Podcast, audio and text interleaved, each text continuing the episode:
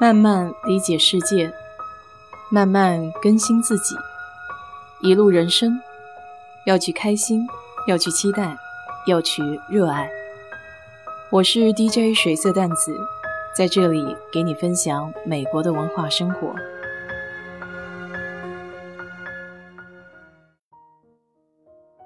这两天在家上班可以说是有一点痛苦，因为网络时好时坏。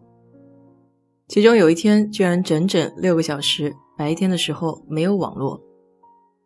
幸好现在手机都有个人的热点，而且手机的套餐也都是无限流量，所以我在家设置热点之后，把公司的电脑就连接在手机的热点上。当然，这时候的速度是完全没有办法跟自己原来的无线网络相比的。虽然上班可以参加会议。听到同事的讲话，但是当对面开始要共享桌面的时候，我的画面基本就是静止不动的。这下也显现出在家上班的一个缺点，那就是当你的网络不够稳定的时候，上班的效率就会比较低了。我有一个同事，家里有三个娃，早上他得送小孩去上学，但我们现在早上的会都比较多。而且都集中在他送小孩的那个时间段。有一次，我就非常好奇，问他到底是怎么可以在那个时间段还参加会议的。他就把这个手机热点的方法分享给了我。原来他一直都是把公司的电脑带着的，然后在学校的停车场用手机连上热点，就可以正常的上班开会了。今天早上开会的时候，我就听出来他是在用热点上网，因为声音断断续续的。说起美国的网络公司，跟电力公司差不多，也是市场竞价，你可以多和几个公司去问一下这个价格。当然，也不是所有的网络公司你都可以选，还得看你住的那个地方有哪些公司是有服务的。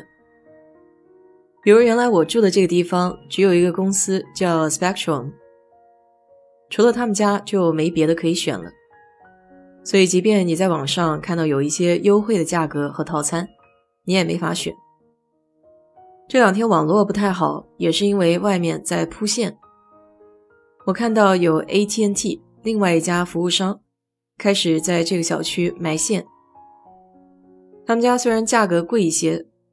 但是有光纤上网可以选，和电信公司一样，有时候你在他的账单上会看到很多一些隐藏的费用，比如我用的这个 Spectrum 的公司就会收一个五块钱每个月的租用 Modem 的费用。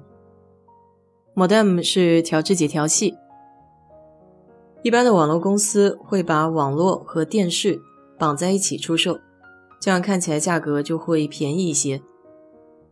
但我家里也连个电视都没有，所以也就没有电视 cable 的需求了。不过以前做短租房的时候发现，如果要是不带电视机的话，还是一个比较减分的项。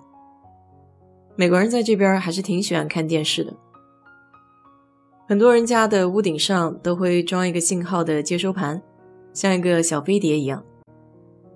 原来我这个前屋主也装了。后来我在换屋顶的时候，把那个小飞盘给扔了。现在我一个月的网络费大概是八十块钱，应该还算是比较贵的了。我听说有朋友只用交三十块钱一个月，当然这个网络的速度是不一样的。我还特地上网测了一下，家里放了两台电脑，一台是上班的，一台就是我个人用的。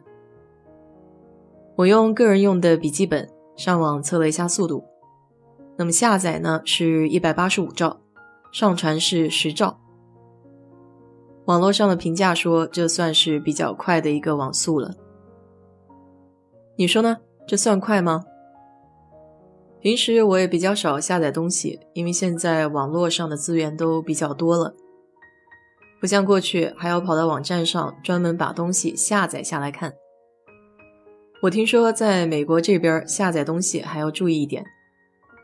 如果你每天都有很大的流量的话，会被网络公司盯上，怀疑你有不法的商业用途，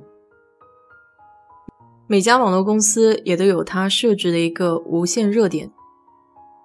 比如 Comcast 公司旗下就有一个热点叫 Xfinity。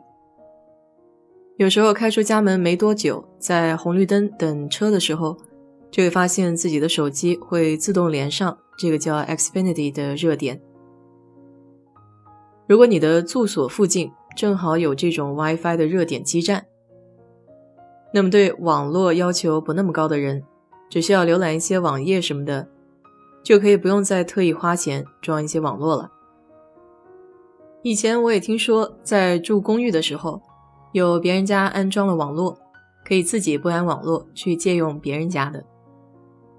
当然，这个前提是那户人家不设网络密码，或者网络密码相当简单，比如说一二三四五，或者说几个一。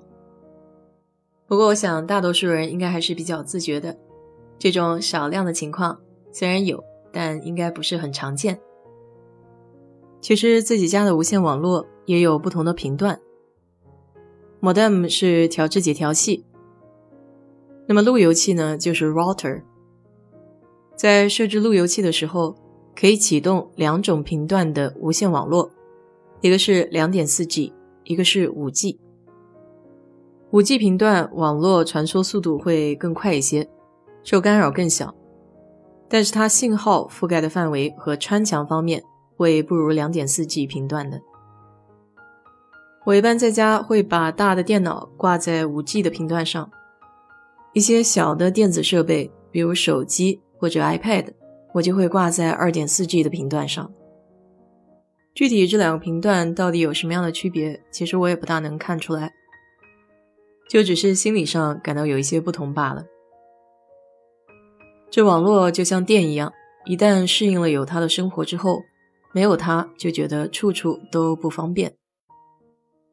甚至有位朋友在相亲网站上需要列出六大他不能没有的东西，网络居然是其中之一。为了体验没有网络的生活，甚至在休斯顿到达拉斯之间，还有一个地方应运而生，叫 Getaway Cabinet。是那种用集装箱改造的小木屋，里面的生活设施一应俱全，但就是没有网络。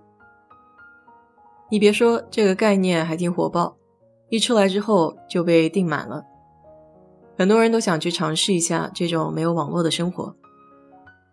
我倒是还没去过，但是身边有一些朋友的确在周末的时候去尝试了一下，回来都给我强烈的推荐。